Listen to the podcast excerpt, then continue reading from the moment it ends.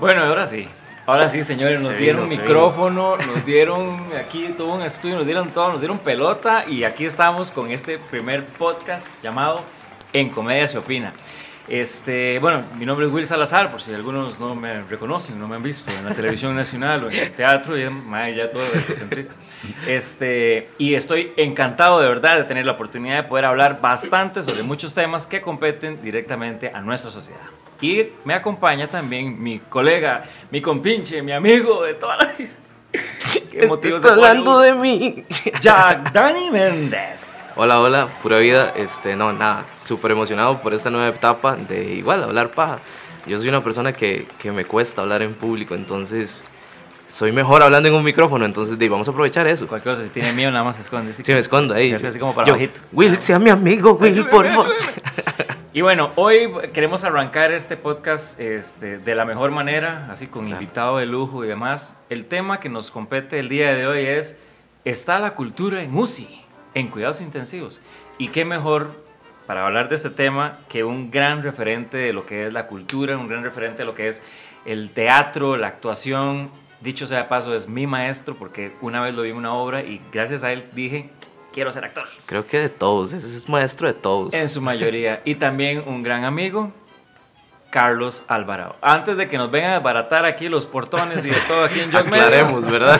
No es el presidente, es el gran actor Carlos Alvarado. Carlitos, qué gusto. Muchas gracias, igualmente un gusto estar aquí, muy peligroso llamarse así en estos tiempos. Uf, No, que sí que. ¿Cómo hace usted me, cuando le dice? Ahora me llamo Alba- Alberto Andrés, es mi segundo nombre y mi segundo apellido. No, no, no. Eh, no, no, gracias, encantado de estar aquí. Muchísimas gracias. eh, eh, estamos para servirle y todo lo que podamos hablar, no, no, no. Voy a hablar desde mi punto de vista, no, no. Sí, sí, no, no, no sé, no sé. O sea, voy a hablar de hechos, de, de cosas que, que he visto, nada más. No, no quiero especular ni inventar. Ni, Exacto, no, ni echarme aquí- a nadie encima tampoco. Por Aquí, igual, para que la gente vaya teniendo una, una noción, aquí lo que vamos a hacer es, exacto, como los compas que llegan y se sientan a tomar café, se sientan a hablar y de, de todos los temas. Tal vez no seremos los más expertos, pero Claro. tratamos de por lo menos empezar a, a formarnos un criterio, que eso también es una de las finalidades que tiene este podcast. Que lo que usted escuche aquí tenga tal vez una posición diferente para que también se ponga a pensar, ah, ¿verdad? ¿Será así o no será? Y le dé la gana de investigar y todo lo demás. Claro. Y no ser como, ¿verdad? Como vemos mucha gente en la calle en donde, ah, porque fulano dijo tal cosa, porque sutano lo dijo. Sí, Entonces, eso, eso es un, un problema que hay actualmente, sí, me dijeron. Me Exacto. dijeron, o y un audio. Yo, creo que las cosas, hay que ir a los hechos. Yo aprendí que hay que ir a los hechos para, para no hablar, eh, por hablar, ¿verdad? Eh, eh, eh, bueno, y no sé, ¿qué, qué es lo que querés que comience Ahora así sí, como, como el- A entrar en acción, dice. yo una vez Dígame, ¿qué piensa el ministro? miedo. Sí, no, Qué no, no. miedo. De la que- ministra de Cultura. Exacto. Uf, De esa señora. casi como Voldemort. Sí, no, no sin se puede mencionar. Oh, Jack, pero ya empezaste. Ah, pero sí, así, de una vez, de una fatal. Este, no, me gustaría que habláramos de los tiempos dorados del teatro. Yo agarré, digamos, casi como que la colita, ¿verdad? De los tiempos, no es que sea así como muy viejo, pero agarré Bueno. como la colita del, del buen teatro, de las buenas producciones, los tiempos dorados del teatro. Bueno, me tocó un poco de eso, porque yo tampoco soy así como tan, tan, tan, tan, tan, tan, re viejo, tan re viejo, pero sí. Eh, me tocó un poco, me tocó trabajar con los actores y, que fueron mis profesores, mis maestros en la época.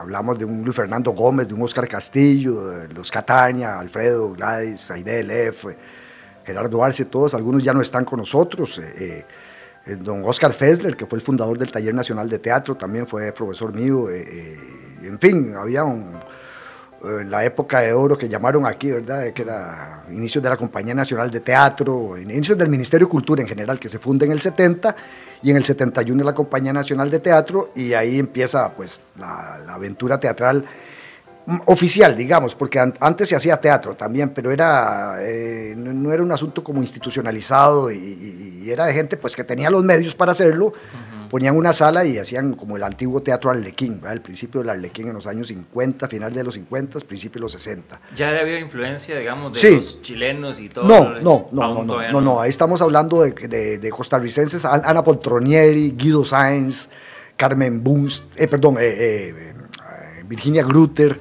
eh, José Tasis, esos eran los tiempos de antitos de la llegada, primero de los argentinos, en el 67 que llegan los Catania, eh, Alfredo y Carlos y Gladys Catania, que iban de gira para México, eh, pasaron por aquí, siguieron para México, de México pasaron por aquí otra vez, no sé qué pasó, se quedaron pensándolo y se quedaron. Y se quedaron. Y se quedaron. Se enamoraron, se enamoraron. Sí, fue una gran. Sí, en esas épocas acordémonos que los eh, gobiernos militares en Latinoamérica, en Sudamérica sobre todo, eran eh, las represiones y todo eso, hizo que muchos artistas eh, sudamericanos salieran. Posteriormente, en el 73, viene el golpe de Estado en Chile, ¿verdad? El famoso, cuando entra Pinochet, y eso hizo que se espantaran la mayoría de los actores de Chile y muchos, yo diría, dándole gracias a Pinochet que nos mandaron A toda lo- esa lo- a todas esas influencias que porque ahí sí se vino fue la entrada aquí de- de- de- de- del resto de chilenos, desde el Teatro del Ángel, ¿verdad? Con Alejandro Sievikins, Bélgica Castro, con el Teatro del Ángel, bueno, Lucho Barahona, que era muy joven, que venía en, ese, en ese grupo.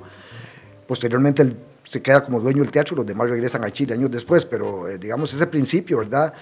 Eh, la llegada de, de- de todos los demás chilenos, Alonso Venegas, eh, Rodrigo Durán Bunster, Carmen Bunster, eh, Rosita Zúñiga, es decir, hay un todo, que eran prácticamente de los mejores actores que habían en Chile y vinieron a dar aquí. Y ahí empiezan, generalmente los contrató la Universidad de Costa Rica y, comienzan a dar clases en, que ya habían fundado la Escuela de Teatro, la UCR. Entonces eso enriqueció mucho, por supuesto, Sarastica como profesora, Marcelo Gae, todo, toda esa gente, ¿verdad? Eh, eh, eh, llegó a, a- a marcar como la cancha, o sea, a marcar las reglas del juego. Digamos, la entrada del Ángel aquí, yo me acuerdo que se institucionalizó a partir de ellos que las funciones fueran de martes a domingo, por ejemplo. Que eso era una Wow. belleza. Sí, sí. A mí me tocó mucho tiempo Bueno, dar funciones de martes a domingo, mucho tiempo, ¿verdad? Y que las funciones fueran a las 8 de la noche. Por ejemplo, eso se institucionalizó desde el principio y así se quedó. Entonces todos los teatros que siguieron, pues, eh, siguieron con esa, con, con esa misma... Y eh, la calidad de las obras y todo, me imagino Sí, que sí, eran obras, sí, estamos hablando de clásicos, ¿verdad? Es decir, lo- las primeras obras aquí que se presentaron, todo ese des- decenio de los 70s Mm. hasta parte de los 80s, mucha parte de los 80s fueron obras de, de Molière, Shakespeare, Calderón de la Barca, eh, más, de la- más autores latinoamericanos también, por supuesto, nacionales, desde Alberto Cañas, Daniel Gallegos, Carmen Naranjo, es decir, los dramaturgos de esa época, ¿verdad? Eh, y otros que se me olvidan, pero eh, y, y latinoamericanos, de, de Carlos Gorostiza en Argentina, eh, es decir, mu- mucho, mucho, mucho, de- de García Lorca, de- de- todo eso era el tipo de teatro que Tennessee Williams, Qué chido. sí, Sí, sí, sí. ya, bueno, y obviamente había, eh, había un público. Ahora, todo eso, era, todo eso era patrocinado, eh, financiado, perdón, eh, con presupuesto del Ministerio de Cultura. Es decir, los pocos teatros independientes que había eran subvencionados por el Ministerio de Cultura, entonces se podía dar el lujo de hacer un tipo de teatro más clásico. Claro. El- aquí el corte del presupuesto para los teatros fue a partir del 86, cuando entra Oscar Arias, en el primer gobierno de Oscar Arias, y entrando, eliminó el, el elenco de la Compañía Nacional de Teatro, eliminó todo eso y, y, bueno, casi cierra la compañía en Sí, realidad. un Eh, aplauso sí. para don Oscar. Sí, ¿verdad? ahí- esa Ahí fue donde empezó la- el, desarme, el desarme de todo eso, se acabó el- los elencos que habían estables, se acabó todo eso, entonces se quedó como, la compañía pasó a ser prácticamente una productora de teatro y no el concepto que tenía la Compañía Nacional de Teatro, que era la promoción en todo el país. Bueno, de hecho se hizo. Eh, Mimi Prado, que después fue viceministra, y todo, que era actriz de la compañía, esa, toda esa gente se metió en Puerto Limón, en Guanacaste, en la zona norte, en la zona sur, para hacer promociones de teatro. Y ahí comenzó la aventura de la Compañía Nacional de Teatro, que era ese, ese era el objetivo. Ese era, no, no era solo hacer obras de teatro. O sea, eh, o sea, hacerlas también, pero digo yo, pero el objetivo era la promoción y eh, repartir la cultura teatral por todo el Sí, país porque y más allá. Incluso yo me metí a ver, porque me, me interesó mucho eso, y todavía incluso en la página del de, de la compañía y todo lo demás, ese es uno de los, de los principios. Y Ese es el principio la compañía, no hacer teatro, digo, hacer, hacer obras, pues por supuesto, pero, pero digo yo, pero el fondo es la promoción de la cultura teatral, eh, en la enseñanza de secundaria incluso, habían programas muy completos para que las clases de, de estudios sociales, las clases de ciencias, de historia, yo que se fueran más eh, atractivas para los estudiantes, sí. aplicándole un- el, el- el teatro, pues aplicándole el teatro para explicarlo más, más bonito. Sí, porque hablando de cultura y de todo lo demás, yo siento que el teatro tiene esa, esa virtud, ¿verdad? De, de enseñar, de, de De- culturizar. De, Sí, hecho, de- debería llevarse como materia, yo creo, como no tanto como club, como se ha llevado en, en- en los colegios, sino ya como una materia, como una materia, eh, por lo menos los principios. No es que van a salir actores de los colegios, no es eso, pero sí los principios de, de- de- Digo, eso culturiza, obviamente, Claro, eso va a eh, culturizar. Es como enseñanza de vida, digamos. A mí me pasó mucho de que a mí me costaba mucho, de verdad me costaba mucho socializar, eh, hablar con la gente, me ponía súper tímido, era súper complicado. El teatro a mí me ayudó a, a- a solucionar eso. Me- exacto. Me bueno, de hecho, de hecho, yo soy un ejemplo. Yo- soy un Sí, ejemplo ahora de hablo hasta por los codos. Antes yo no hablaba. Yo soy un ejemplo de eso. Yo entré al teatro no pensando en hacerme actor. Yo entré al Taller Nacional de Teatro con el objetivo de. eh, yo siempre fui muy tímido. Eh, entré con el objetivo de, ayuda- de ayudarme un poco a la personalidad para no ser tan tímido. Y ese fue mi objetivo, entrar al Taller Nacional de Teatro. Cuando estuve adentro fue que me enamoré de esto y después no me pude desligar de- del asunto. Pero Sí, lo que nos pasa a todos. Sí, Sí. entra uno ahí, es como una adicción, ¿verdad? Entras ahí, ya, ya lo probaste, ya no puedes salirte. Y ahí me quedé, pero en realidad yo no entré para hacerme actor, yo entré por, por otra situación de asuntos. De, y así hay mucha gente, muchos periodistas estudian teatro no para hacerse actores, Sino sino para pa- para, poder desarrollar un complemento de, de- de su oficio, de su profesión. Volviendo a eso, los tiempos dorados, Charlie, de, digamos, eh, evidentemente era otro tipo de, de- público el que existía. Sí. Me imagino que era un público más como sediento, digamos, de. Sí, porque el público se for- lo formó, los mismos actores formaron al público. Si vos les das al, al público, les das lo que se les dieron en los 70, el público lo acepta encantado.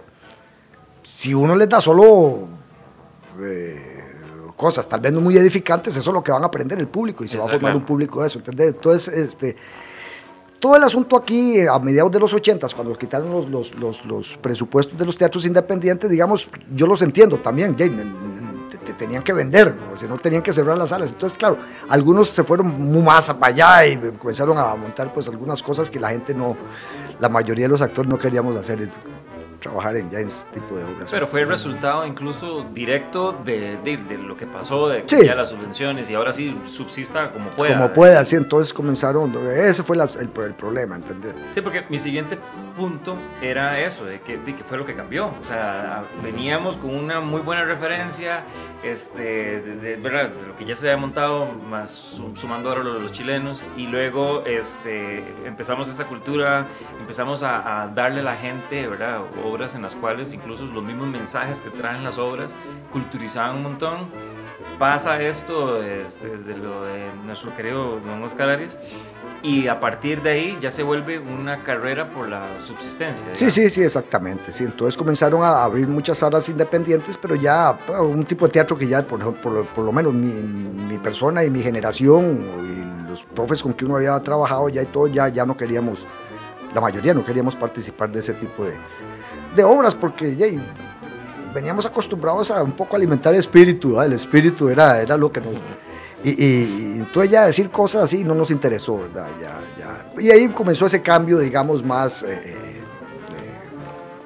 de- de- había de todo, había de todo. No quiero, es que no quiero hablar mal de nadie tampoco. No Sí, quiero, no, claro, no. no, no quiero ponerme a tirar aquí balazos porque otras, veces, otras veces he hablado y después las consecuencias no... Pero sería bueno pues tenés en común algo con Carlos Alvarado, el presidente. ya me, Ya me- les- me pueden bloquear, me, me pueden bloquear la entrada a mi casa, man. Entonces, entonces no, no, no quiero eh, hablar muy, mucho de eso, pero sí, eso fue lo que pasó. Eso fue lo que pasó. Entonces de ahí se tergiversó un poquito. Y ya algunos ya no comenzaron a hacer teatro, sino, y nosotros decíamos, pero eso no es teatro, ya es un show, o eso es un, un show de revista. Eh, digo, está bien, ahí también, yo también he trabajado en show de revista, yo no tengo ningún problema con eso. Lo que uno no iba era con ciertas vulgaridades que, que sí comenzaron a proliferar en ciertos lados. Ahí, ahí sí, ahí. Pero no, eso no fue todo el mundo, digo, eso fue algo, una, dos personas por ahí. Pero te- lo hace una, dos personas, entonces ya todo el mundo te dice, vean lo que están haciendo todos, ¿verdad? Y, Claro, y sí era- lo negativo de, sí, de- no, no era así. No, era así. De hecho, es- es- eso nosotros lo mencion, lo hablábamos este, ayer o antier, si no me equivoco, de que qué diferente es la educación ahora a nivel de, de- de público también, porque hab- había personas de que iban dos veces, tres veces por semana a ver una obra de teatro. Ahora ir, bueno, ahora con pandemia todavía está mucho más difícil, Mejor. pero antes de pandemia, este, di, la gente iba una vez al mes, dos como mucho, digamos, ya cuando son muy fanáticos. Y es difícil, digamos, o sea, la época dorada que Charlie vivió, a mí ni por aquí me pasa, digamos, o sea, porque yo viví otra época totalmente, la cual, o sea, a como usted la cuenta y como la comenta Will, eh, sería un sueño haber vivido Ahora, eso. también digamos. había sí. otra cosa, también había otra cosa, que la formación de los actores de esa época era, eh, eh, eh, no, no, no la de, bueno, la de nosotros también porque ellos nos enseñaban, pero ellos venían formados, eran, eran, eran muy apasionados. Muy apasionados, demasiado apasionados, más bien había que agarrarlos, ¿verdad? Y era muy, muy, eh, era cuando el mundo estaba eh, polarizado, ¿verdad? Eh, que era la Unión Soviética y, Occidente, ¿verdad? Estados Unidos, Europa. Entonces las posiciones en la cultura también eran así. Es decir, si, cuando yo entré al teatro, es decir, la, la, tendencia era la izquierda. Totalmente, la mayoría, muchos de los profesores míos venían graduados de Rusia, venían graduados de la Unión Soviética. Es decir, entonces estaba muy polarizado, era, era mucha gente de izquierda y fuerte, ¿ah? Porque en esa época era... Sí, casi Sí, sí, era, era... Entonces eso marcó también un poco el rumbo de, de, de, de este, al principio, que vos veas era gente de izquierda, yo diría que el 100%, ¿verdad? Era, era, y eso igual me imagino que ya cuando empezó también las, las cuestiones de producciones televisivas y todo lo demás. Eso trajo choques, eso trajo choques ideológicos porque, por ejemplo, yo fui de los primeros eh, de, de, esos grupos que venía yo formándome, comencé a hacer anuncios de televisión. Ah, no, Carlos, pero usted siempre ve, Y eso fue como... y, me decían traidor, debe estar todos traicionando, ¿verdad? Esa era la mentalidad de la época, eso cambió, por supuesto. Porque era muy radical. Porque eso era de capitalistas, y entonces, este, va a ser un comercio para hacer plata, Entonces, eran posiciones muy radicales eh, eh, eh, en la época en que. Entonces, hacer un, comercial de televisión había casi que pedirle permiso al gremio para. para, y te llovía antes de hacerlo. y apartadito, ¿verdad? y te iban apartando, y te iban apartando. Señalado, igual, igual con la izquierda muy fuerte, ¿verdad? Eso fue cambiando con la globalización. O sea, al entrar a, partir de mediados de los 80 todo eso comenzó a pero aún se mantiene, imagino que hay gente que todavía... Sí, por supuesto, por supuesto que todavía se mantiene y está bien que se mantenga porque hay que defender cosas también. Lo que pasa es que yo, yo nunca participé, yo nunca fui militante de, de, de, de, ningún partido comunista, simpaticé con muchas ideas de ellos y todo, pero nunca participé en realidad de... tengo muchos amigos de, que ya incluso ya no son de la izquierda, ya los que se hicieron viejos pues tienen una posición más... Eh, eh, eh, de, ¿Cómo se dice? Cuando querés más bien se me fue la palabra. Acaparar, como... No, no, no, no, más bien de... De, aceptación, más bien. De... Sí, sí, sí, de, de, Es que esa palabra no, no se me viene... Eh... Pero bueno, sí, esa, es la idea. No pelear, pues, de, se me olvidó, me olvidó la palabra ahorita, no sé qué. polémica. La palabra más polémica. ahorita, ahorita en 10 minutos, para la palabra. no, pero sí, reconciliación, diría yo. Ah, una reconciliación, de más, más eh, entendible la igual uno, uno se va haciendo viejo y vas viendo las cosas, ¿verdad? Y, vas viendo que las cosas no son tampoco por las habladas, es que van, vas viendo las cosas. Eh, yo lo que le digo a la gente es, pero véalas, véalas, porque tiene que estar poniendo atención a todo lo que llega. Vea, vaya, salga y véalas. Yo eso es lo que hago, yo voy, salgo y veo, a ver si es cierto. Yo he oído decir, San José está en llamas, está cayendo, nos yo salgo, a ver, digo, es mentira, ¿dónde está cayendo? Eh, ¿Entendés? O sea, si, uno no va a la prueba... Sí, es más por, por, lo que se oye. Incluso, este, me imagino que antes, y era bonito hacerlo así porque de, habían otros recursos, pero era antes se hacía por pasión, se hacía por amor, sí, era mucha pasión. y ahora es por, por trabajo. Por trabajo, y se volvió, se volvió un trabajo. se volvió un trabajo. Es que todavía cuando empezábamos nosotros, a pesar de que era un trabajo, eh, era un trabajo, la mayoría de los, de los actores eran profesores o del Taller Nacional de Teatro de la UCR de, la Universidad Nacional, eso era, y tenían doble trabajo, ¿entendés? Después se comenzó a volver ya una, una cierta industria, digamos, es cierto, ah, entonces decir, ya, ya, ya es un trabajo, ya, ya es un trabajo remunerado como cualquier otro trabajo, pero en principio no era, no, era así tan, tan definido. El, vos hacías una obra de teatro, yo tuve la suerte que comencé a trabajar y no pude parar después, pero, pero digamos muchos hacían una obra de teatro y tal vez dos años después hacían otra. Entonces, obviamente trabajaba en otra cosa. y yo. no, sí, sí, sí, yo, yo entiendo eso. O sea, es, es, bueno, ahora, como estábamos eh, hablando, ahora sí es muy diferente, es muy difícil conseguir. Sí, es un negocio. Ahora se volvió, digamos que un negocio, pues eh, tener una sala ya es un negocio. Si la llevas bien y tenés éxito, pues te, va a ir bien y el, el, empresario va a hacer la plata. Claro.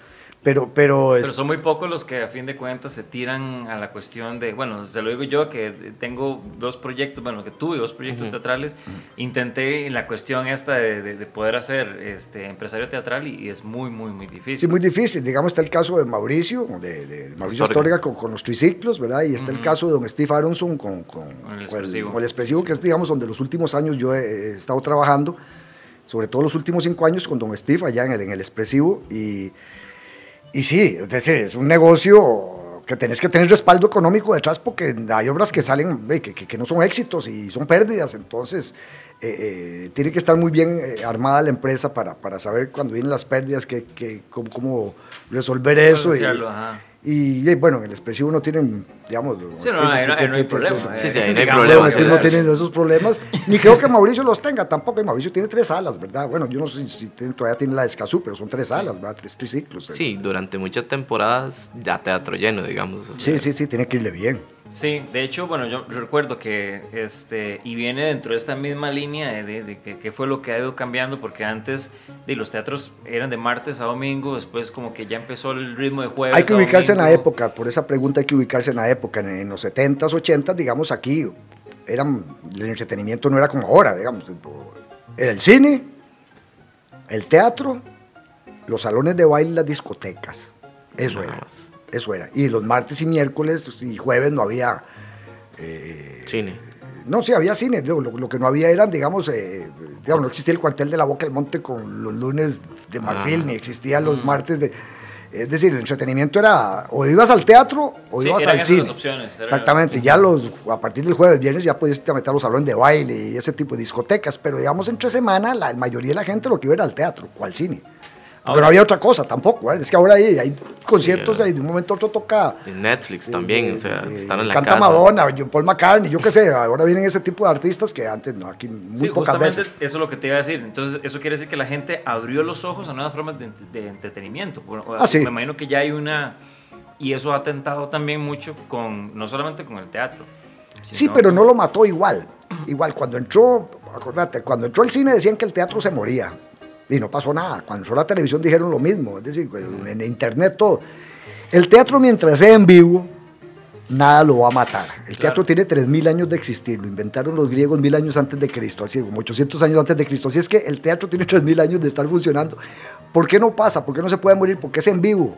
Sí, la experiencia es una sin poder. experiencia, es una experiencia en ese momento. Igual, los Beatles eran famosísimos, pero los Beatles tocaban en vivo también. O sea, uno siempre tiene que estar en vivo en este tipo de actividades. Digamos, bueno, por la cuestión del- de la pandemia, pues eh, el asunto virtual ha tenido su lugar muy importante. Pero cuando esto pasa, es decir, el teatro tiene que ser en vivo. Es que no, no, no, no se puede hacer teatro filmado. claro. No lo puede filmar y todo lo que... Pero o lo haces bien teatro. para que parezca televisión, o si no el teatro filmado, así en plano, flat, Ajá. es horrible. O sea, no, no pasa nada, no, no pasa. Un teatro así, tendrías Sí, que no- meter las no- cámaras adentro y editarla pa- para que haya ritmo. No es la misma experiencia, exacto. De hecho, esto del... ¿Consideras vos que la- se puede virtualizar el arte como tal? Porque es lo mismo, o sea, uno puede llegar y grabar un concierto, sí, ok, lo grabas, pero la sensación Ah, de pero estar en ahí vivo, no, no es lo vivo, mismo, no es lo mismo ver a Paul McCartney en la tele que irlo a ver como cuando fuimos al estadio a verlo en vivo. O sea, es, es otra experiencia, es otra, es, es ahí, eso va a pasar ahí y se acabó. Es una experiencia única porque es en vivo. Entonces por eso es que el teatro es muy difícil, muy difícil que se muera. No, no, no se va a morir. Es decir, mientras la gente vive la experiencia así, que no la va a vivir en una pantalla, digamos. Para eso va a ir una película mejor. A mí me preocupa mucho, digamos, ahorita, yo no sé Jack, pero a mí me preocupa mucho el, el hecho de que cuánto nos va a costar ahorita la recuperación, digamos, en- a nivel de, de teatro específicamente. Ay, eso sí está... cuánto nos va a llevar y, y obviamente no, no somos un gremio que pueda esperar todo ese tiempo para poder llegar y, y ahora sí, tenemos la- las propuestas, ¿verdad? Y ahí todo depende de cómo se recupere la gente también, si va a pagar para ir a ver el teatro, ¿verdad? Sí. Que ahí es donde está el asunto. ¿Cómo queda la gente para que, porque podemos abrir los teatros, pero si nadie tiene plata para, para ir, entonces ahí es donde tenemos que ver. Sí, eh, vamos a lo mismo, y la virtualidad creo que es la única solución, digamos, como Ah, la, sí, de más- momento. la, la- la más presente ahorita. y- No, y genial, excelente, porque eso nos, nos ha mantenido, digamos que todavía haciendo algunas cositas, pero, pero, pero ya, viendo la realidad, el teatro es para verlo en vivo.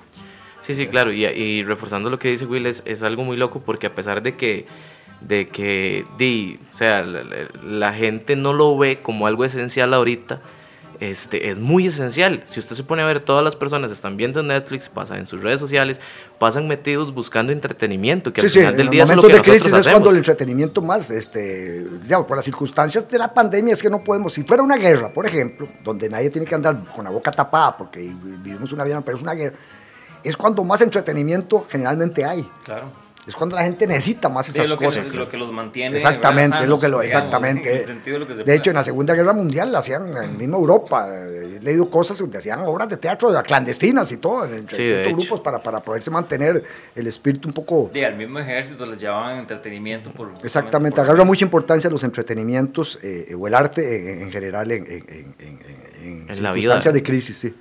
Ahora, yo también siento que cosa muy importante para que a pesar de que nosotros bueno, como gremio estemos virtualizándonos y vayamos a eso y todo lo demás, pero también tiene que haber un apoyo muy fuerte del público y eso lo da qué tan culturizada está, hablemos de Costa Rica específicamente, pero qué tan culturizados estamos nosotros como sociedad. Sí, bueno, yo creo que aquí la gente va al teatro, me parece que va al teatro. De hecho, somos, no sé cuántas salas hay, no sé cuánto, cuántos van a quedar después de la pandemia, pero digamos, antes de la pandemia si hablamos, hay muchas salas independientes en este país y les va al público. O sea, el, tico le gusta, le gusta ir al teatro, en realidad le gusta. Pues a cosas más cercanas a, uno, ¿verdad? También, obras nacionales o yo qué sé, bueno, ves el fenómeno Juan Vainas y esas cosas, ¿verdad? Eh, ¿Cómo se llama? Pero Pero a nivel global, digamos, porque hablemoslo de cultura, estamos especificando, ok, en el teatro y todo lo demás, pero también definamos qué es cultura, ¿verdad? Porque para lo Sí. que muchas Bueno, lo personas que le- es cultura, para otros es lo otros no. y para los otros Sí, es sí, eso. como el, el mamá que está en los semáforos haciendo eso, es un mae pidiendo plata, ¿no? El, Eso el- lo que el les- marihuano ese, porque esa es la frase. Bueno, sí, entonces, sí, el marihuano. el marihuano ese. chapletú, Bueno, eh, cuando- lo que les contaba hace un rato, yo cuando entré en este, en este asunto del, del teatro, bueno, eh, entré a la cultura de este país, eh, que les decía hace un rato, la- aquí la cultura era el teatro, o sea, la Compañía Nacional de Teatro, la Compañía Nacional de Danza, la Sinfónica Nacional, la Compañía Lírica, ¿verdad? Y las artes plásticas, pintores famosos de, de los 70s, 80s en este país, Amiguetti, etcétera, lo que sé. Esa era la cultura, eso era la lo que se consideraba como cultura aquí. Entonces el teatro tenía era como la reina, ¿verdad? y la Compañía Nacional de Danza y la Sinfónica, eso eran los reyes, ¿verdad? esa era la cultura, lo que concebíamos, concebíamos nosotros como cultura. Tengo entendido que a partir del 2000 o no sé en qué fecha para acá, ese concepto cambió. Entonces ahora cultura es cualquier cosa. El, el tipo que hace malabares en esquina, eh, eh, la artesanía, todo quedó al mismo, al mismo nivel. Entonces ahí fue donde se fue la compañía, los presupuestos y todos los comensarios. Y vos vas a la compañía y casi que la están cerrando, ¿verdad? O sea, todo eso, eh, eso fue un golpe muy fuerte para todos nosotros. Pero qué pacho, porque igual la- yo escuchaba eso y también ahí fue donde se hizo, digamos, como la división, incluso al, al mismo gremio, en donde decían, eh, si usted quiere ver obras de, de cultura, así, Ajá. ¿verdad? La Compañía Nacional de Teatro. O Sí. Cuesta de Muerte. Sí, cosa que me parece a mí muy feo eh, eh, separar las separaciones así, porque a mí, yo he conversado con actores extranjeros y hubo un chileno que me decía, pero ¿qué es eso que, que, que- que aquí, teatro de arte, teatro comercial, teatro académico, teatro esto, teatro el otro, teatro es teatro, le decía yo, y ahí sí, yo pienso lo mismo, teatro es teatro, bueno o malo, pero es teatro. Es teatro. Pero estar separando y separando y separando y subseparar y subseparar cada, cada cosa, digo, eso entonces confunde. Teatro es teatro, en cualquier parte del mundo es teatro, es teatro, es una obra buena o es una obra mala. Pero eso de es que este teatro académico, no es que este teatro comercial, no es que este teatro, no. Sí, empezar a poner nombres ahí. Comenzar que- a poner nombres, yo eso sí nunca he estado de acuerdo eh, eh, eh, eh, En la separación. teatro bueno y teatro malo. Pero eso de separar y separar y separar y separar, nos separa más a nosotros, al gremio. De hecho, al final que nadie se nunca habla. hemos logrado, por favor, hagámoslo, que el tiempo de pandemia nos diga más. Entonces, sí, lo- lo- hacerlo. entonces los, de, los, los de Escalante y los de la UCR no le hablan a los de Cuestemora, ni- ese tipo de cosas yo no, yo trabajo, yo he trabajado siempre con, con los dos lados y, y- y- y nunca he tenido problemas porque, bueno, depende también, digo, no, si me van a invitar a traer una, jamás, ¿verdad? En Juliandito, Juliandito, Juliandón. Qué bueno, Maya, eso, eso es una, eso es una anécdota, ¿no? Es que estamos con la vulgaridad. ¿no? Es que es una anécdota de que alguien llega a ofrecerle a una actriz, digamos, de, de- ya de, de, de, de peso, de digamos, peso. de, de- De nombre. de la que ya tiene su, su, su camino recorrido, llegas a ofrecerle una obra así. Y, Sí, sí, o sea, Claro. por supuesto uno se queda sin uno, muchas gracias, ¿verdad? Eso- no, no, qué linda. ¿Cuál es la trama? Ah, no, no, es que no, yo no voy con esos valores. ¿Y de verdad se llamaba así o es...? Sí, sí, así era. o sea, si él le iban ¿Ese será el nombre de la obra? Ese, eh, yo me imagino que ese, ese director se sentó algún día con una taza de café en, en lluvia, así, tar- en la terraza, al atardecer y todo, y dijo, más sí, voy a ponerle una obra, culiandito, culiandito, culiandón, para, Y así se va a llenar, así se va a llenar. Sí, claro, y lo llenas, por supuesto. Hay un montón de, de gente que va a ir a ver esas caradas, pues ahí para todo hay público, ¿verdad? Pero, hey, ¿qué, qué haces con un público así? Traes un público pachuco y sale de la sala más pachuca todavía, ¿verdad? más Claro. pachucos salen todavía. Inventas a pachucos y salen más pachucos todavía. Ese, es el problema. A mí una vez me cuidado. dijeron eso, me haces, no, eh, ¿usted dónde actúa? Yo en tal lado. Y tenemos una obra que se llama, y tratando en la medida de lo posible de hacer, bueno, al menos desde mi, desde mi perspectiva, cuando yo empecé era el teatro, este, ¿verdad? Usted veía la compañía del teatro y usted decía, wow. Wow, sí. porque tenía la plata para hacerlo, mientras uno llegaba y hacía apartamento cero T, una cuestión así, mae. O, o cuando ya vino la revolución de Chingo Sonada, la de Full Monty y todo eso, que también eso era, pero filas y filas. Entonces me acuerdo que, que, bueno, donde yo trabajaba trataron de hacer algo igual, pero ya era porque sabían que la fórmula funcionaba. Claro, es una fórmula. Entonces me decía, yo necesito que alguien se quite el pantalón, necesito que alguien quede en box. No importa quién sea. No importa, le pago el gimnasio para que se vea por lo menos algo presentable, que no nos demanden ahí por... por eso fue, una lástima, eso fue una lástima que se morborizaran ciertas cosas, porque digamos, cuando yo empecé a hacer teatro, habían desnudos, y el desnudo era muy bien recibido. Eh, es decir, a, a veces, sí, una- yo trabajé en, en- en el Teatro Nacional, en la Ópera de Fausto, que fue con la que inauguraron en 1897 el Teatro Nacional, para los 90 años se volvió a presentar la obra, la dirigió Luis Carlos Vázquez, éramos como 60, era el- todo el asunto del infierno de Dante, ¿va? y Ajá. Mefisto, y, y había una escena donde salíamos, éramos 40 personas desnudas en el escenario. Claro, estábamos más jovencitos, ¿verdad? Eso, eso, eso, estamos hablando de otra, no, sí, no, no, yo- yo no. Sí, sí. No, además, Era además, de buen ver, era de buen Pero, ver. eh, no, no, Charlie además- sabe que no, todo el mundo se está pensando. maquillados, es decir, estábamos, eh, éramos demonios, entonces, es decir, los maquillajes, no se, ni se ve, andábamos desnudos, pero no se veía, porque era tanta maquillaje, tanta eh, cosas, eh, y en un infierno, en el infierno, entonces son esas escenas donde hay 40 personas una encima de la otra, ¿verdad? Sí. Sí, sí, que es el, el fondo del infierno, es una figura muy, muy fuerte. Y era aplaudido, ¿entendés? Años después, un desnudo aquí se volvió morboso. Y, el- y no debería ser así. En el arte se puede hacer esas cosas, ¿entendés? Pero ya de un momento a otro ya comenzaron a, a mormonizarnos a nosotros también, de que eso era prohibido que los... En cualquier parte del mundo una obra de arte pues, presenta desnudos. Aquí ya parece que es este como morboso, no sé. Bueno, yo no sé, voy a echar a mi mamá al agua porque mi mamá era de esas. Mi mamá, yo hice una obra que se llamaba My First Time. En, la, en el afiche estábamos todos en teoría desnudos, pero era porque de, para, para vender que era la primera vez y el tema sexual y todo. Y mi mamá no fue. Y yo le decía, pero no, yo, yo, no, yo, no, yo no me pelo nada, solo los pies que ando descalzos, eso es todo lo que...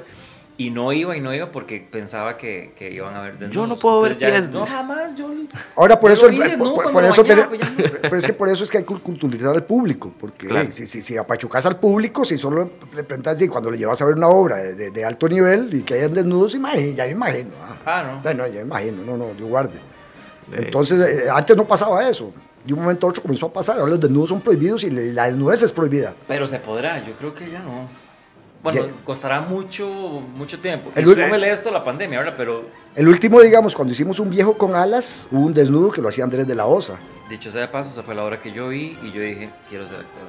Esa fue la hora así como que me dijo, sigue este camino, hermano. Ay, qué increíble, todos pasaremos por eso. Porque, a mí- bueno, yo la primera obra que la vi, no la voy a mencionar para no crear polémica, pero a mí no me gustó. O sea, fue de lo peor. No, dígala, dígala, si No, ya no. no está.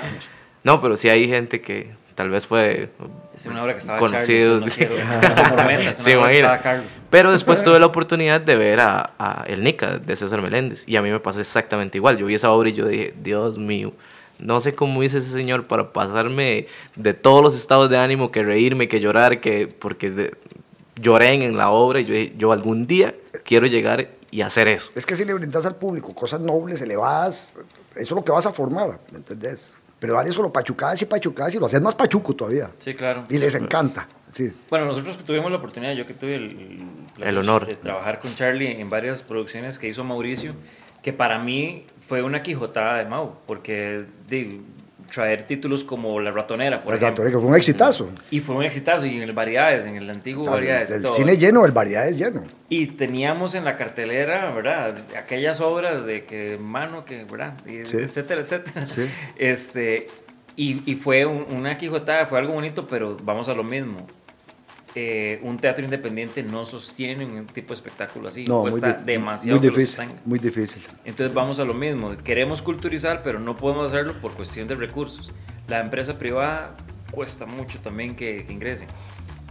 Y un ministerio, ni hablemos, ¿verdad? No, el ministerio prácticamente está, para mí está como muerto eso, digo, no de ahora, no por, por, por- por- por, digamos, porque esté doña Silvia ahí y no sé cuáles son su- su- su- sus planes, en realidad yo no entiendo nada, porque yo estoy muy alejado del ministerio, yo me- yo me separé del ministerio, perdón, yo trabajé muchos años con la Compañía Nacional de Teatro, tengo como ocho años de no, de no trabajar con ellos, me han invitado, pero por circunstancias de trabajo no, no- no he podido trabajar, en cualquier momento volveré a trabajar con ellos, pero pero yo me alejé mucho del ministerio y lo que hago es leer lo que pasa, veo los toros desde la barrera y yo sé que está mal eso, está mal. Yo no sé cuál es la idea.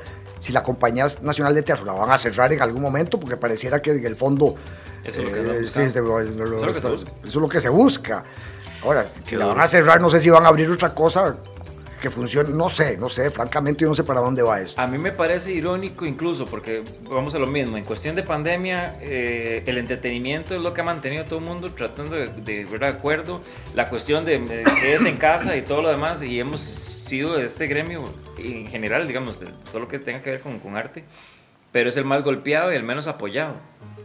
Incluso en esta cuestión de pandemia, yo vi que un montón de ministerios empezaron en su, en su rollo y nosotros, Sí, nosotros fue así como, ah, mira, hay que hacer algo, es cierto, en la cultura. Mira, a lo que yo tengo entendido, lo que yo he visto así durante años, es que somos principados por todo lado. Tenemos el principado del teatro, tenemos el principado de los bailarines de danza, tenemos el principado de la sinfónica, el principado de los bailarines de plásticas, el principado de los escritores, de los... Y el ministerio me parece que nunca logró, el Ministerio de Cultura me parece que nunca logró Juntar. juntar todo eso bien. O sea, lo juntó en principio y todo, pero si vos ves lo que hay son principados. Nadie se deja, nadie quiere que le toquen el gremio de uno, uno Sí, quiere claro. que sea el mejor igual, y, o sea, y así estamos, y así, están, así estamos nosotros, los actores, así están los músicos, así están los, los pintores, así está todo el mundo defiende, son principados, todos defendemos nuestro, nu- nu- nu- nuestro reino, y entonces juntar eso en el Ministerio de Cultura en un solo, eso es lo que ha costado durante años, y, y- y se les fue, se les fue, eso está separado todo el mundo. Y yo no siento que tengan interés en. No, yo en tampoco. hacerlo. Yo estoy seguro que cierran el Ministerio de Cultura y no pasa nada. Sí, Digo, no, seguimos igual, yo no, porque, porque, que- que- que- con nosotros que... Porque yo- mentira que el ministerio no tiene el, el- el músculo, digamos, como para poder lograr eso, o para hacer proyectos o campañas que, que fomenten justamente esa, esa, esa unión. Por eso yo, el tema, digamos, como lo quería tirar así con toda la cizaña del mundo, es cómo lo llamamos, el Ministerio de Cultura o el Monasterio de la Cultura. Partiendo del hecho de que el monasterio es convento, especialmente está alejado de una población y, de, a fin de cuentas, Así nos sentimos. Sí, está alejado. estamos. Está alejado, está alejado. Estamos, está alejado. totalmente. Totalmente alejado. Sí, de hecho, ahora en pandemia y vimos que incluso entre el mismo gremio tuvieron que hacer una teletón, se hizo una teletón, ni tan siquiera fue el ministerio que Que buscó cómo ayudar. Sí, lo peor fue eso, se ayudó, bueno, al final del día por lo menos se ayudó a unas familias que realmente lo necesitaban, así fuesen dos o tres, eh, se sacó provecho de eso, pero si uno se pone a ver, ah, creo que fueron como 100, o no, ni tantas, fueron como 70 familias lo que se les, se les ayudó, y yo estoy seguro que en el gremio cultural son mucho más la cantidad de familias. o Ah, sea, estamos hablando por lo menos 10 mil personas. eh, Más o menos. sí, más sí, sea, o sí, menos. ese era el- sí. el- y me hizo gracia porque a pesar de todo y que todo el mundo, la- las, firmas, cuando se hizo la cuestión de las firmas, que María Torres explotó la cuestión y salió en todos los noticiarios y todo. Pero estaba leyendo que el Consejo de Ministros de Cultura de la Coordinación Educativa Cultural Centroamericana, mucho nombre más largo, ¿no? ¿Dónde trabaja usted? Ah, el Consejo de Ministros de Cultura. Eh, supuestamente destaca la labor del, del Ministerio de Cultura a la hora de atacar la pandemia eh, en pro de, de- de- de defender los intereses de todo el gremio. Entonces yo no sé qué parámetros tomaron ellos para poder llegar y, y- y que una institución así llegue y diga, me encanta como Costa Rica llegó y, y- y trabajó la, la- la pandemia o, o empezó a crear proyectos para la pandemia. Porque eso es otra. Yo me acuerdo, yo me conecté en la, en la reunión que hizo la, la ministra. Y bueno, eso fue, esa vara era como Sí, entrar en me una imagino- cantina. Me imagino, madre. ya me imagino a Porque sus amigos tuvieron que gritando. mutear a todo el mundo porque se "Ey, pero ¿qué hacemos? Pero ¿y ¿cómo? ¿Qué, Sí, qué es lo que sí. hay que hacer? Sí, sí, ¿Usted vos- cree que yo puedo vivir tres meses de esto? ¿Cuál bono proteger? ¿Que acaso me lo van a dar?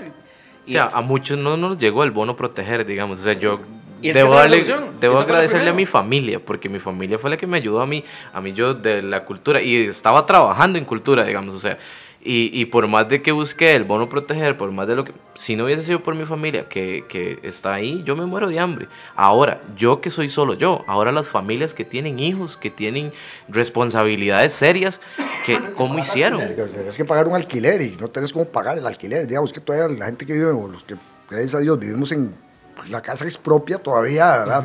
Pero yo pienso en la gente que tiene que alquilar o que ya no pudo pagar. Eh, hay muchas... O la, o la, gente que sostiene incluso los locales. Yo he visto muchos compañeros que, que tienen locales. Bueno, nosotros experimentamos con ecoteatro eso. O sea, a fin de cuentas fue una cuestión que se volvió insostenible, que por más que hiciéramos rifas y por más que hiciéramos este, peñas culturales y de todo, no, no no se lograba los costos, digamos, para mantener una sala, ni mucho menos un elenco.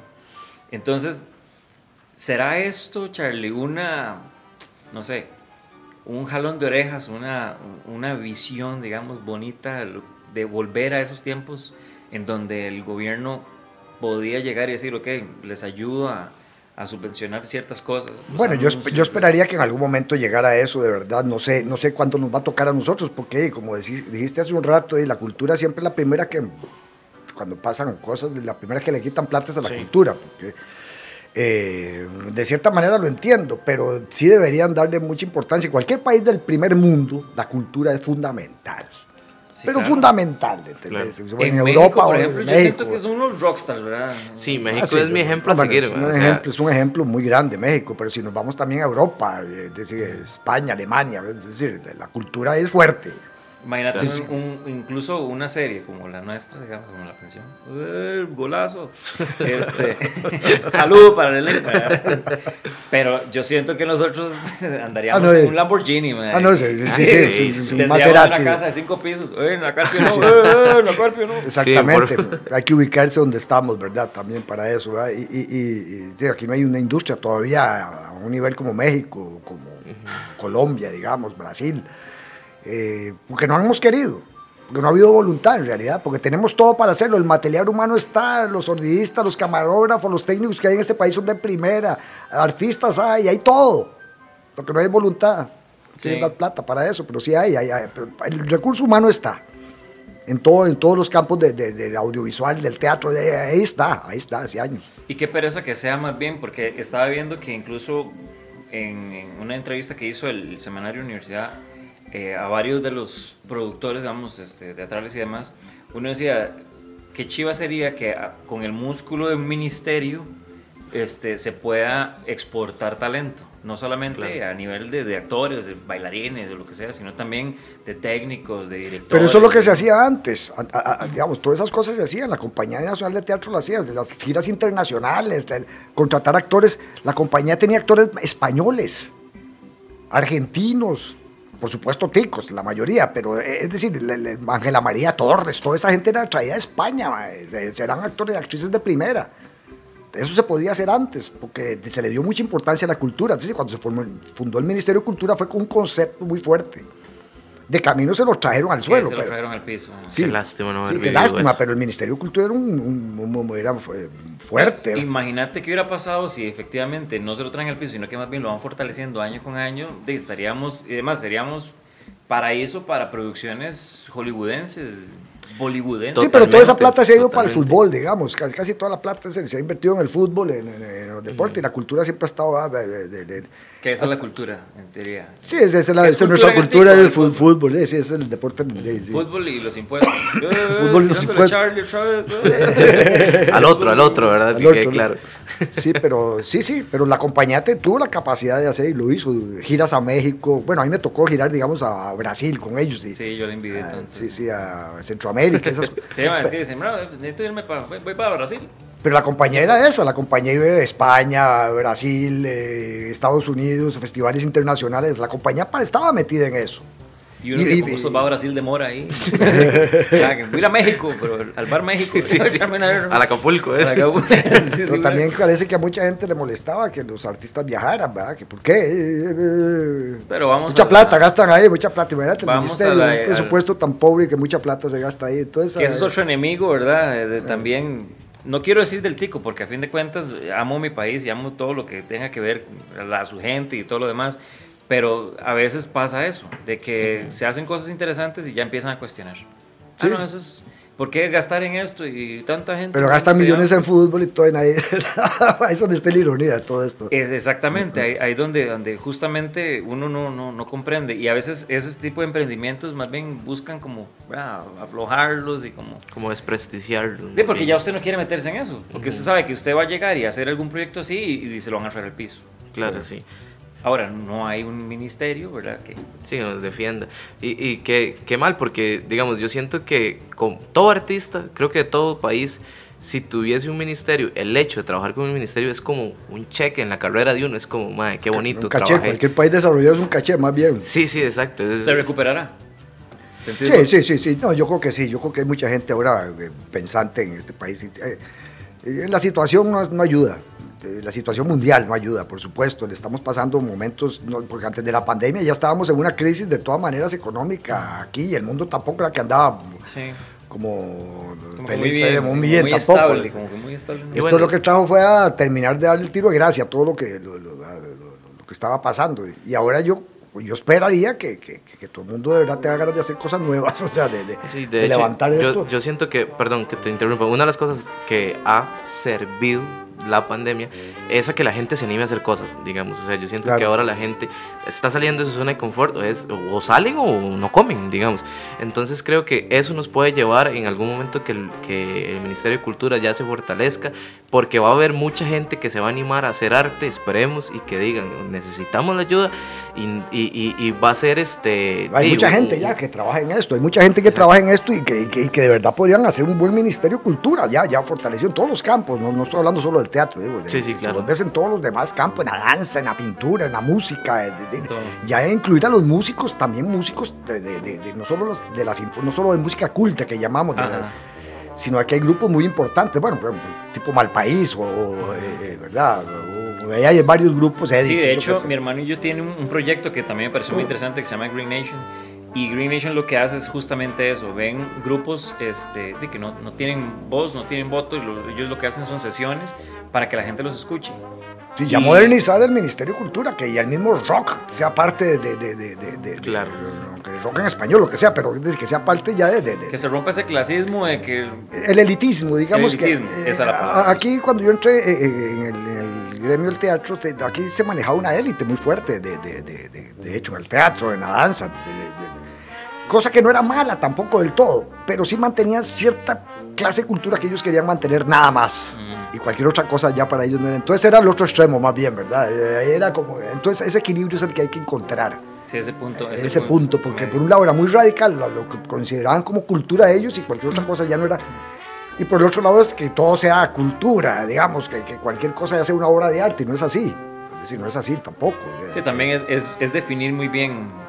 Y siento que parte también de lo importante de un ministerio de cultura es, es justamente eso, o sea, e- enfocar, eh, educar. eh, Educar. ¿Y qué es? Hay, que, hay que entender qué es arte y qué es entretenimiento también, porque Justo. esas cosas se han, se han, se han confundido. ¿verdad? ese era mi punto.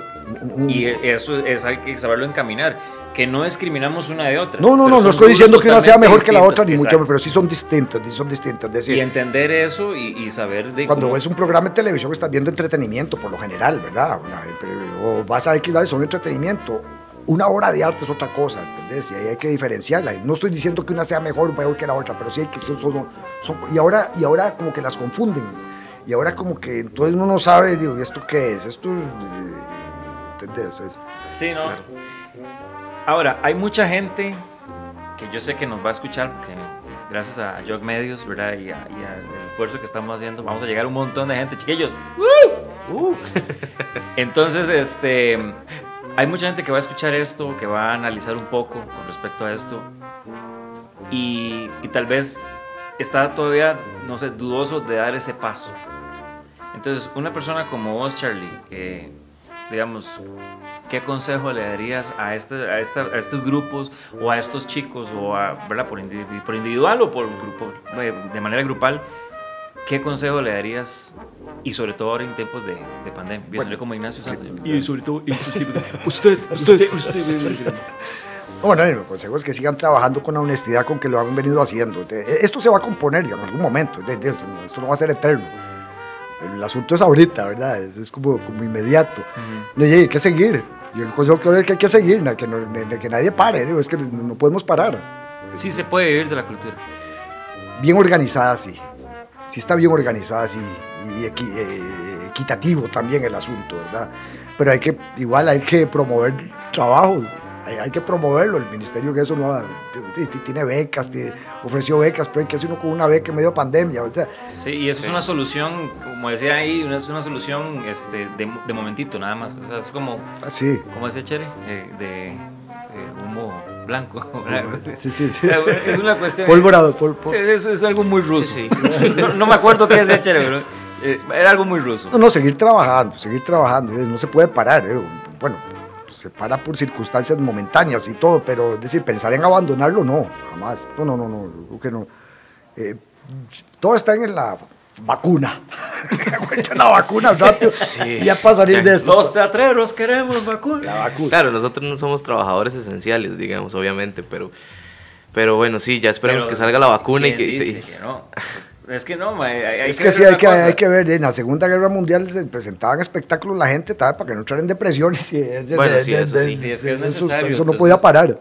Que la gente no se entienda eso, efectivamente. O sea, no, no, no es que ah. es un hobby. Como, como decía mi mamá, que ya mi mamá la dejé, pero en el piso. Sí, sí. No, no, pero es que eh, costó mucho hacerle ver a mi mamá y, y culturizarla en el sentido de que esto no es un hobby. Porque me decía, y, me acuerdo la anécdota de, Gustavo Rojas, este, me decía, está bien, haga el teatrito, pero, pero estudie, estudie algo. Pero sí, pero tenga un trabajito estable. Cuando yo dije mi trabajo, y yo dije, no, me quiero dedicar 100% a esto, mi mamá pues, fue para atrás. Cayó en cruz. Claro. Pero es, es, eso, y ya cuando vio, y ya tengo que 19 años de estar viviendo esto, o sea, eh, eh, eh, ahí, ahí yo creo que eso depende de cada uno también, de cómo se mueva uno digo, no todo el mundo tal vez va a tener suerte o, los contactos o como uno abordó el asunto con quiénes. Eh, eh, hay que saber a quiénes aborda uno, en qué momento, ¿entendés? Todo eso para que haya una coyuntura a veces y, se logre el objetivo. Hay gente que es muy buena en lo que hace y nunca tiene trabajo, nunca va a tener trabajo. Y uno dice, ¿por qué? Y uno se pregunta, ¿por qué? Que esa, esa actriz, ese actor es buenísimo, ¿por qué no tiene trabajo? tal vez no se supo mover o no tenía la personalidad suficiente para ir a hablar con tal persona. Yo qué sé, y, se quedó, y es una lástima. Eh, eh, yo creo que eso es muy subjetivo, depende de, actores que se han dedicado, nos hemos dedicado a esto y hemos tenido trabajo, porque hemos encontrado por ahí los, los betas y, y, la gente que, nos, que, te ayuda a veces y, y, hay una dosis de suerte también. Pero hay gente que no, que, que perdón, que, que no, que no y decimos, pero ¿por qué? Sí, no, no, no, no, les da miedo la proactividad y todo ese tipo de cosas. Sí, sí, es crearse las oportunidades. Si a alguien en alguna eh, entrevista me. La suerte hay que provocarla también a veces, la buena suerte hay que provocarla. buscar las oportunidades. Buscar las oportunidades, sí. Y que a la postre también eso ayude a otras personas a también eh, eh, empezar a generar ese salto. Exacto. Vea, ya aquí podríamos hablar 70 horas. Sí, claro. Yo, bueno, yo que comparto camerino con Charlie ahí en la serie de todo, a veces nos sentamos a, hablar y son temas de temas de temas. Y este en específico me interesó, para este primer podcast me interesó este, de manejarlo. Bueno, nos interesó manejarlo porque a fin de cuentas sí, es, es, es algo que, que no se puede dejar de lado. La cultura es sumamente importante, forma un país y... Y ahí donde sale la famosa frase de, don Pepe Figueres, ¿verdad? ¿Para qué tractores sin violines? de, sí, ¿para qué tractores sin violines? Decía el hombre. O sea, vamos a tener sí, toda una producción de agricultura y todo, pero sin entretenimiento, sin arte. No, gran frase. Entonces, ser fríos así, no, no, no, para, para qué tractores sin violines, decía Elba ahí se las dejamos, ah, para que piensen y todo. De verdad, Charlie, muchísimas gracias por acompañarnos en este podcast. Realmente me, honra muchísimo. y, fue rico hablar de, toda esa temática, abordar esos diferentes temas y, también, como te digo, esperar que la gente se culturice, ¿verdad? Ojalá. Y bueno, y ya para finalizar, si, si alguien de que nos vio y por lo menos se animó después de esto a hacer arte, ya nosotros nos damos por complacidos, de verdad. que, nos cuenten, que nos Sí, que nos cuenten, que nos escriban, que, que nos digan este, qué les pareció el podcast también, que nos digan, no, la verdad ustedes están súper mal por esto y esto y esto y esto, ustedes están súper bien por esto y esto y esto. No, Carlos, otro Carlos que no sabe, no sabe. ¿Cómo van a llevar un Carlos Alvarado en estos tiempos? No, no, no, de verdad que sí. Igual que nos sigan este, en las páginas, bueno, de, en, en, Comedia se opina, va a tener su propio, digamos así, Instagram como para tener un contacto más con ustedes. Pero también los invitamos a que ingresen a las páginas de Jog Medios, ¿verdad? En las redes sociales de Jog Medios, que es donde vamos a estar ahí nuestros rostros estarán apareciendo por ahí. Eh, es lo que hay, ¿verdad? hubiéramos querido algo mejor, pero es lo que hay, es lo que tenemos. Es lo que llegó de ahí, ¿qué queda? Acostúmbrese, apoye el arte que tenga esta cara. y de verdad, Charlie, redes sociales, algo donde lo quieran contactar, usted es un chico muy reservado, ¿cómo está la cuestión ahí? ¿Alguna red social que usted diga? Sí, no, está, ahí estoy, eh, aparezco como Carlos Alvarado Andrés, mi segundo apellido es Andrés. No Quesada, ¿verdad? Andrés. Carlos Alvarado Andrés. Cámbieselo, oiga, no soy el presidente. no Carlos Andrés Alvarado, Carlos Alvarado, es que el presidente se llama Carlos Ah, Andrés Alvarado, es que se llama Carlos Andrés y yo me llamo Carlos Alvarado Andrés, entonces a veces me llegan cosas al, a mi Facebook que, que yo no soy, yo, pero yo no soy, no me, me traten así. No me traten así, yo no soy. La foto. yo no- ¿Cómo lidia uno llamándose Carlos? No, me mandan proyectos de ley y todo. me han mandado. Ay, pues. los ecologistas de una vez me mandaron un documento. Yo les decía, ¿pero qué es esto? Y Yo leía y leía. Mira, yo soy actor. Ay, Yo disculpen. les hago el comercial si quieren. De verdad, entonces, para que nos sigan, vamos a estar con esta loquera de En Comedia se opina. Si usted también quiere algún tema específico, nada más nos dicen. Y lo, aquí lo hablamos. Traemos a las personas que ustedes consideren que les gustaría una, una opinión. Esto no es una entrevista, es más que todo traer un talento para que también opine como cualquier ¿verdad? Ujú. ser humano que Ajá. tiene una opinión. Sí, es una opinión subjetiva para, para que, que quede claro también, porque no, que no son cosas oficiales mías, es un- una conversación muy mía también. Ya lo dije. De verdad, muchísimas gracias. Este, Jack, no sé si quiere a- a- adicionar algo. más. No, no, no, la verdad, solo agradecer este, a Yoc Medios, ¿verdad? Por darnos la oportunidad. Y este, nada, espero que de verdad nos sigan viendo y que se preparen para, para ahí los invitados y, y- y hablar en- entre compas, que al final del día eso es lo que queremos, pasarla bien y, y- y vacilar. Exacto. Exactamente. Pero Muchas gracias a ustedes también, a, a los Joke. Muchas gracias por, A por- los jokes. Eh, qué bueno, sí. A por los esta Joke. invitación. Sí, sí. No, no, y muy encantado y aquí estoy a la orden con mucho gusto para- por, por si necesitan conversar también. Perfecto, nos vemos entonces en una próxima para que usted también en comedia opine. Muchas gracias.